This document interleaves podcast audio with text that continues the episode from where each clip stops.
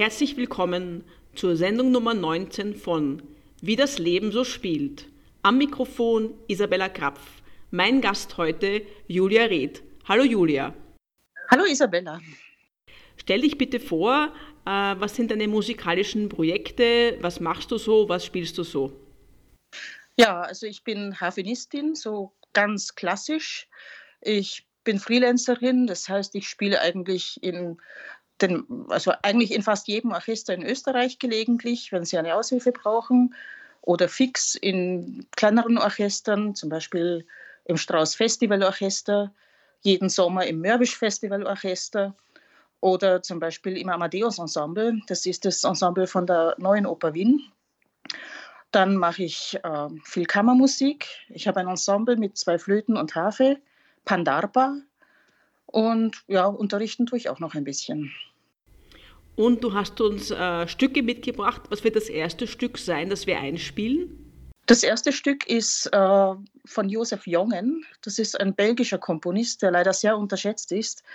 Äh, Dans Land für Flöte und Harfe mit Wolfgang Golz zusammen.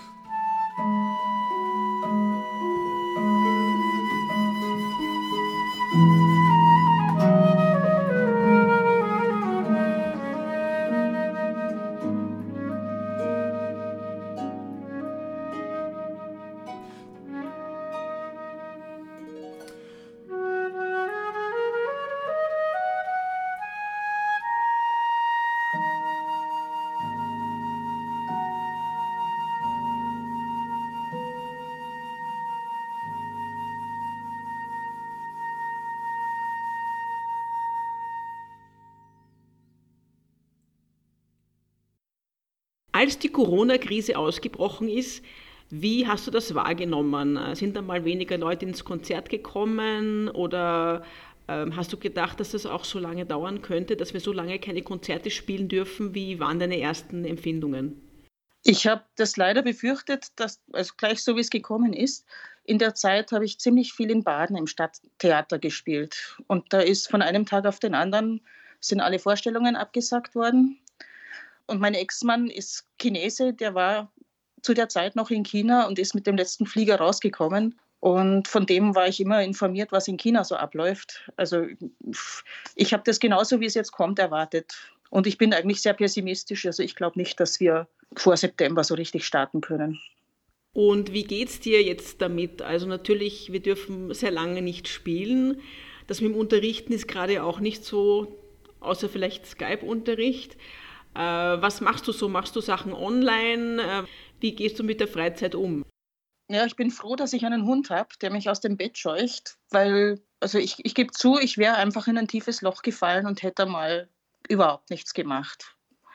Ähm, so bin ich gezwungen, ich muss aufstehen, muss äh, irgendwie einen Rhythmus in meinen Tag bringen. Jetzt habe ich angefangen, äh, ein Soloprogramm hier zu erarbeiten.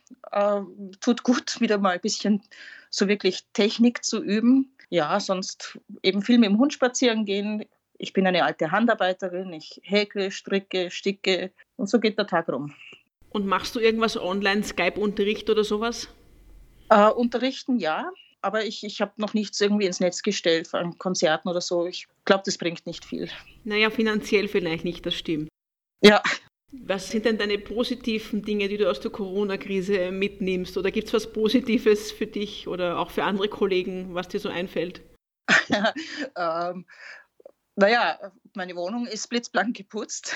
Das ist schon mal sehr positiv. Ich habe eigentlich auch sogar neue Leute kennengelernt, äh, weil mein Hund ist so frustriert.